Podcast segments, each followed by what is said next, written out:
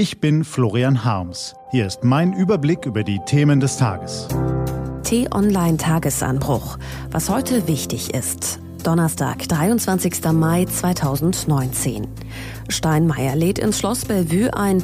200 Bürger diskutieren dort über die Politik des Landes. Gelesen von Fini Anton.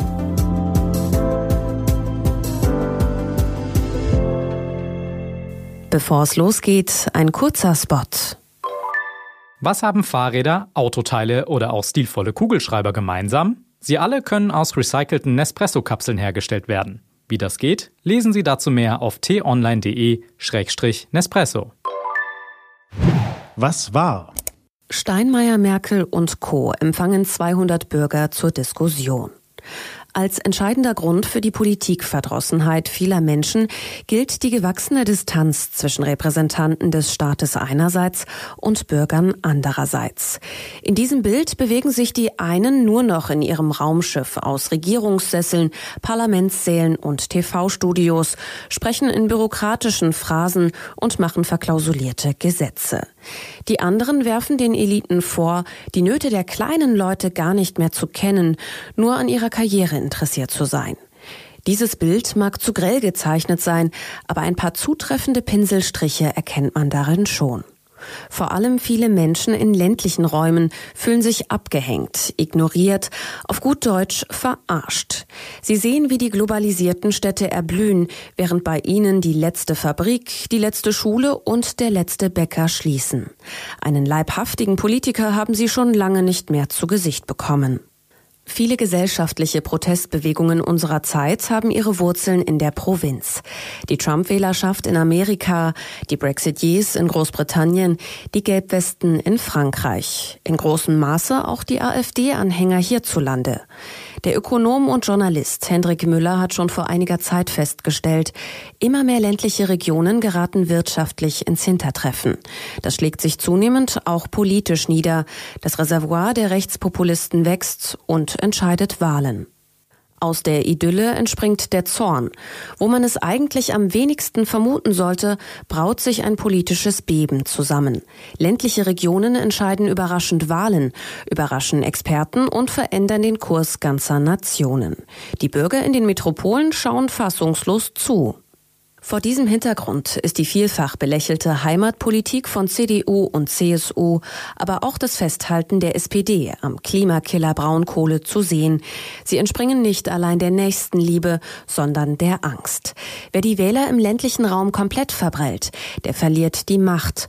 Und wer dann auch noch die Nähe zu den Bürgern einbüßt, wer abgehoben und elitär wirkt, bei dem geht es noch schneller.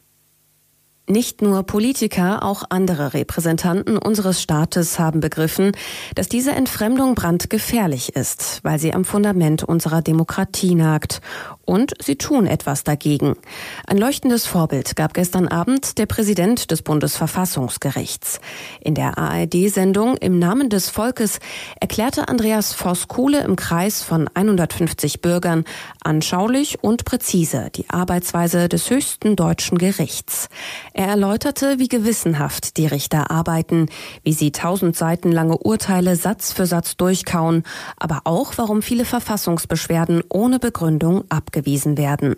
Eine Sternstunde der politischen Bildung und der Bürgernähe zur besten Sendezeit im deutschen Fernsehen. Eine Antwort auf den Frust und die Kritik an den Eliten.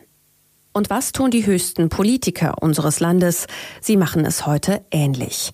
Bundespräsident Steinmeier lädt anlässlich des Grundgesetzjubiläums am Nachmittag zu einer bemerkenswerten Veranstaltung ins Schloss Bellevue.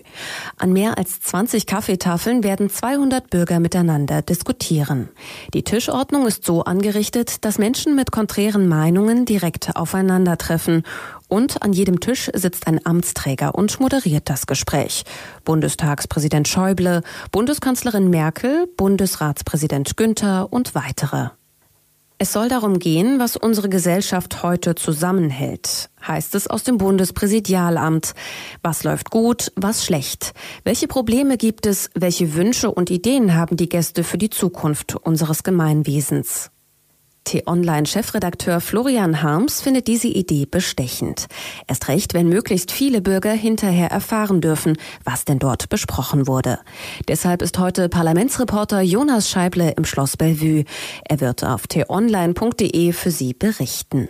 Auf dass die Distanz zwischen Repräsentanten und Bürgern sich verringert. Erst recht vor der wichtigen Europawahl. Was steht an?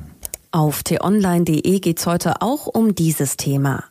Heute beginnt die Europawahl, zumindest in Großbritannien und den Niederlanden. Wir setzen dann am Sonntag unser Kreuzchen. Sind Sie noch unsicher, wem Sie Ihre Stimme geben sollen? Die Entscheidungshilfe der Valomat ist seit Montag offline. Trotzdem gibt es da noch ein paar alternative Möglichkeiten, sich im Netz zu orientieren. Das war der T-Online-Tagesanbruch vom 23. Mai 2019. Produziert vom Online-Radio- und Podcast-Anbieter Detektor FM. Den Tagesanbruch zum Hören gibt's auch auf Amazon Echo und Google Home. Immer um kurz nach sechs am Morgen, auch am Wochenende. Ich wünsche Ihnen einen aufschlussreichen Tag. Ihr Florian Harms.